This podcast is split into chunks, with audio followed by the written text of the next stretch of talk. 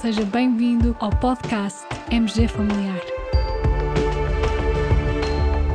Um podcast sobre temas pertinentes que nos fazem refletir e frequentemente com implicações para a prática clínica. E damos as boas-vindas ao nosso anfitrião, professor Carlos Martins.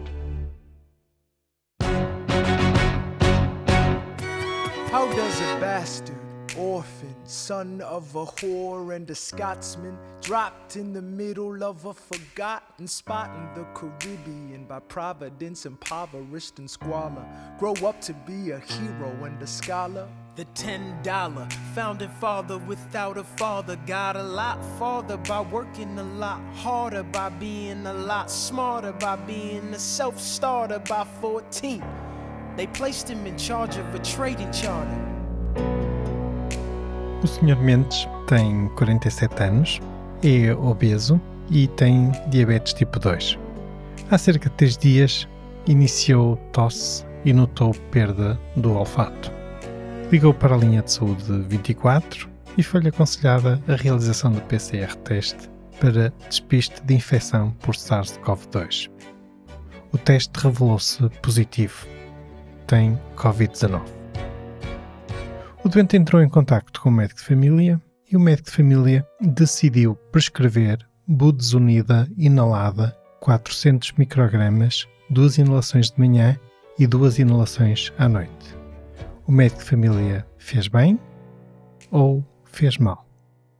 Neste caso, a pergunta clínica é a seguinte: em doentes com sintomas leves de Covid-19, o tratamento com corticoide inalado protege-os de progredir para a doença grave, protege-os da necessidade de internamento hospitalar e, mais importante, de morrer por Covid-19? Em ensaios clínicos anteriores randomizados, nomeadamente do Recovery Trial, sabemos que os corticoides orais, como a dexametasona, são úteis apenas em pacientes com Covid-19 em estadios mais graves pois nos doentes com doença leve até se verificou uma certa tendência para piores resultados com esse tratamento. Pensa-se que esse pior resultado nos doentes mais leves possa ser devido ao efeito supressor da resposta imunológica induzida pela corticoterapia sistémica.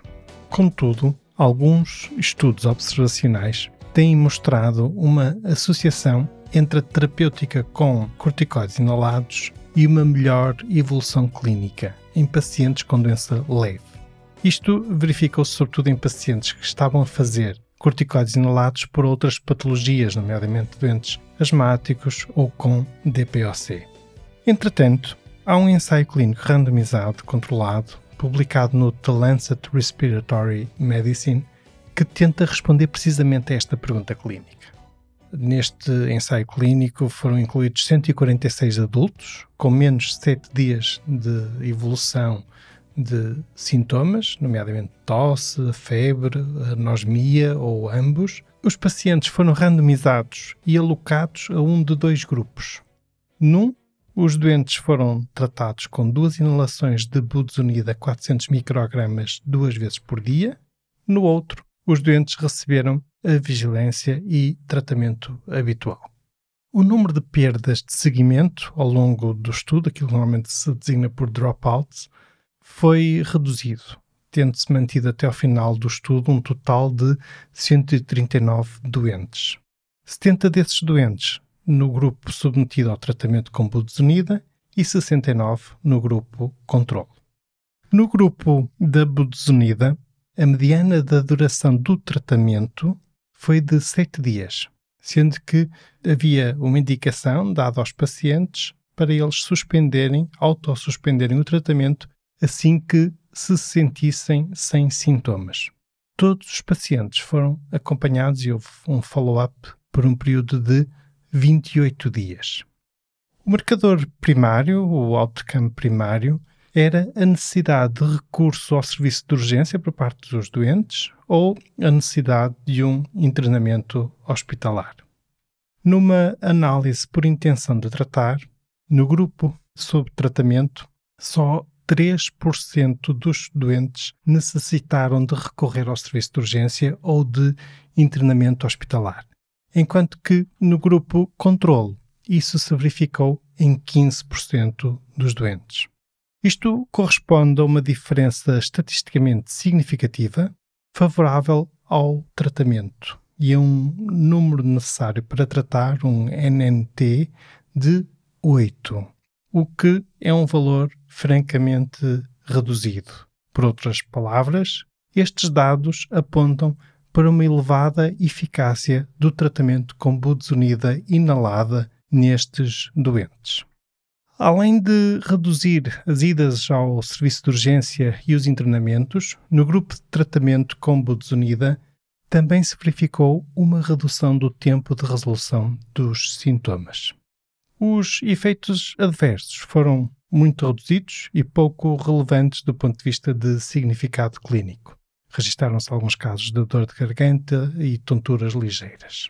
Os pontos fracos deste estudo relacionam-se com o facto de não ter havido ocultação da intervenção e também com o facto de se ter efetuado uma interrupção precoce devido ao franco benefício que se estava a verificar no grupo sob tratamento. Contudo, a magnitude do benefício parece ser considerável e suficiente para ponderarmos, pelo menos ponderarmos este tratamento em doentes com sintomas leves de Covid-19 e ainda em estadio inicial de evolução da doença. Este é um tratamento que já está disponível, é bem conhecido porque é usado em doentes com asma e DPOC. É um tratamento com um perfil de segurança também bem estabelecido, pelo que, pensando agora no nosso doente, no Sr. Mendes, e, sobretudo, se tivermos em consideração que ele tinha alguns fatores de risco relevantes, como a obesidade e a diabetes tipo 2, à luz deste ensaio clínico randomizado controlado, o médico de família terá feito bem ao prescrever a budesonida inalada. Depois da publicação deste estudo, a Agência Europeia do Medicamento efetuou já um comunicado sobre o uso de corticoides inalados em doentes com sintomas leves de Covid-19. Nesse comunicado, a EMA considera que os dados disponíveis são ainda insuficientes para emitir uma recomendação generalizada do seu uso. No fundo, este comunicado é normal, pois este é apenas um primeiro estudo e com uma dimensão amostral relativamente reduzida. Teremos que aguardar, e aguardamos mesmo ansiosamente, por estudos adicionais para verificar se se confirmam estes resultados tão promissores e tão interessantes. Caros colegas, neste episódio do nosso podcast encontrareis o link de acesso ao artigo original do The Lancet Respiratory Medicine e também o link de acesso ao comunicado da EMA, assim como o link de acesso ao Recovery Trial. Ah, e ainda o link de acesso aos resultados das vossas respostas ao quiz clínico associado a este episódio. Desta vez, a sugestão musical é minha. Na verdade, é uma sugestão musical e, ao mesmo tempo, uma sugestão de filme.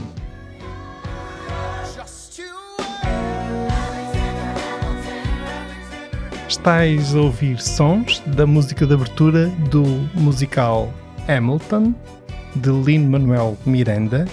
A música chama-se Alexander Hamilton e o musical está disponível na forma de filme e vale muito a pena ver. Quer pela riqueza musical, beleza das coreografias e também pelo que se aprende sobre a história da fundação dos Estados Unidos da América, dado que grande parte deste musical é baseada em factos históricos. Muito obrigado pela vossa companhia, fiquem bem ao som de Hamilton e continuem bem.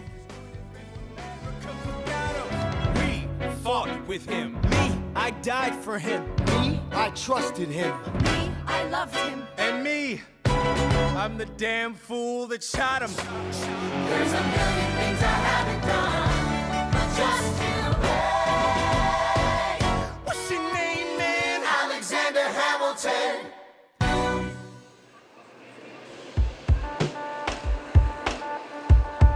Terminamos assim esta edição do podcast MG Familiar. Muito obrigada por nos ouvir. Se desejar completar a sua leitura, muitos dos conteúdos abordados neste podcast estão disponíveis em www.mgfamiliar.net. Até ao próximo episódio.